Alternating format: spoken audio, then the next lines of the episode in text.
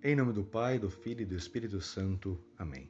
Salve Maria, eu sou o Padre Fábio Cosme e hoje, dia 3 de outubro de 2020, nós vamos contemplar o Evangelho de São Marcos, capítulo 10, versículos do 2 ao 20.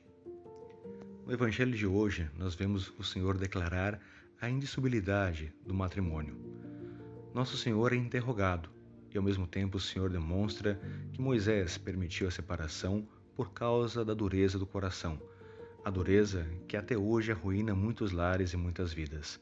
Quantas pessoas, quantos matrimônios vivem endurecidos, justamente através muitas vezes também de recordações do passado, das falhas alheias, onde não conseguem se perdoar, vivem muitas vezes jogando as falhas e os erros na cara um do outro.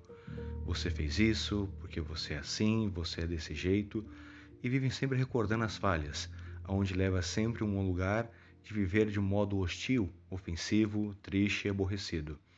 Portanto, é necessário compreender a, a grandeza do matrimônio, a grandeza a qual Deus vos chama através de um sacramento especial e grandioso que se torna fonte de diversos outros sacramentos. O matrimônio é muito importante, é um sacramento muito belo. É de admirar realmente aqueles que se doam diante de Deus, diante do altar do Senhor e selam esse vínculo sagrado, uma aliança plena. Quando se casa, nós vemos o casal justamente entregando aliança, colocando nos dedos um do outro. A aliança ela é circular, faz recordar-nos um amor eterno, o um amor de Deus por nós. A aliança que Deus tem feito com o homem, um amor sem princípio, sem fim. Justamente quando olhamos a aliança, vemos nela esse circular e vemos que não tem um, como um, se não tivesse um início e se não tivesse um fim. Assim o amor de Deus. E assim tem que ser o amor do casal um amor um pelo outro que leva ao amor eterno. O matrimônio deve estar justamente fundamentado em nosso Senhor para assim se santificarem e os dois santificarem a própria família. O homem assume o dever ali diante de Deus de se santificar e ajudar a sua esposa a se santificar, e vice-versa, a esposa com seu marido também. E os dois juntos, se santificando, santificam os filhos e formam, dentro de um lar, um, de um modo especial, um celeiro de vocações para a santidade, tanto para a igreja em todos os sentidos, na vida celibatária, vida religiosa e formando outros santos matrimônios, que vão formar grandes santos para nosso Senhor. Vou contar-lhes agora, de modo especial, uma pequena passagem que nos recorda o Papa João Paulo I. Este grande Papa, recordando a beleza e a grandeza do matrimônio, ele nos conta uma história, um fato que aconteceu. Falando da grandeza do matrimônio a um grupo de recém-casados, Contava-lhes um pequeno episódio ocorrido na França, no século passado.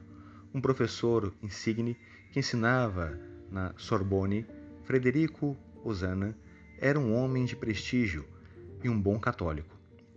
Lacordaire, seu amigo, costumava dizer-lhe dele: Este homem é tão bom e tão maravilhoso que se irá ordenar-se como sacerdote e chegará até a ser um bom bispo.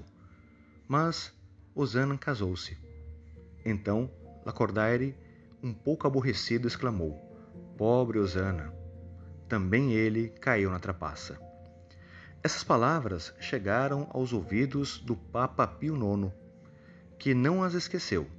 Quando Lacordaire o visitou, uns anos mais tarde, disse-lhe o Papa com bom humor: Eu sempre ouvi dizer que Jesus instituiu sete sacramentos Agora vem o Senhor, embaralha as cartas na mesa e diz que instituiu seis sacramentos e uma trapaça? Não, padre. O matrimônio não é uma trapaça. É um grande sacramento. Não esqueçamos que a primeira coisa que o Messias quis santificar foi um lar. Nasceu no seio de um lar. E que precisamente nas famílias alegres, generosas, cristamente sóbrias, é onde se nasce as vocações, para a entrega plena de Deus, através da virgindade ou no celibato, na consagração. Essas que constituem a coroa da Igreja e a alegria de Deus no mundo. Todas elas representam um dom que Deus concede muitas vezes aos pais que rezam pelos filhos, de todo o coração e com constância. São um dom que brilhará nas mãos paternas, como um fulgor especial quando um dia se apresentarem diante do Senhor e apresentar-lhes os seus dons e os seus bens.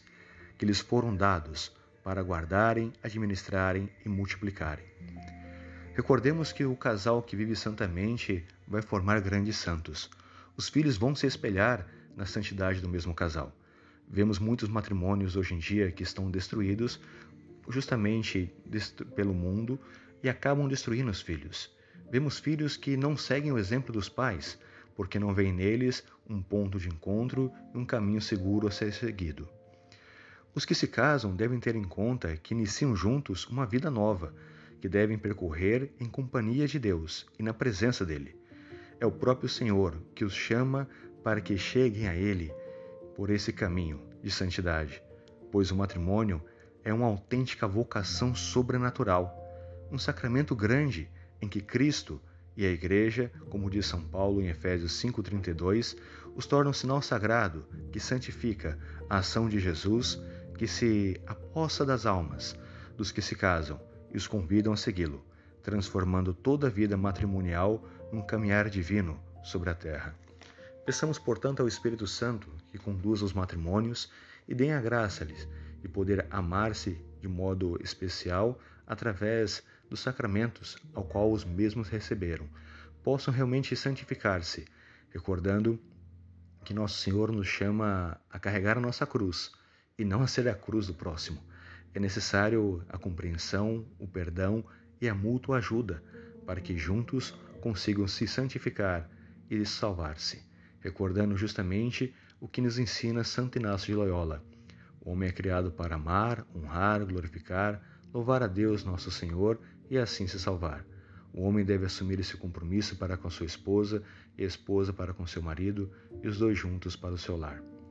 Louvado seja nosso Senhor Jesus Cristo, para sempre seja louvado.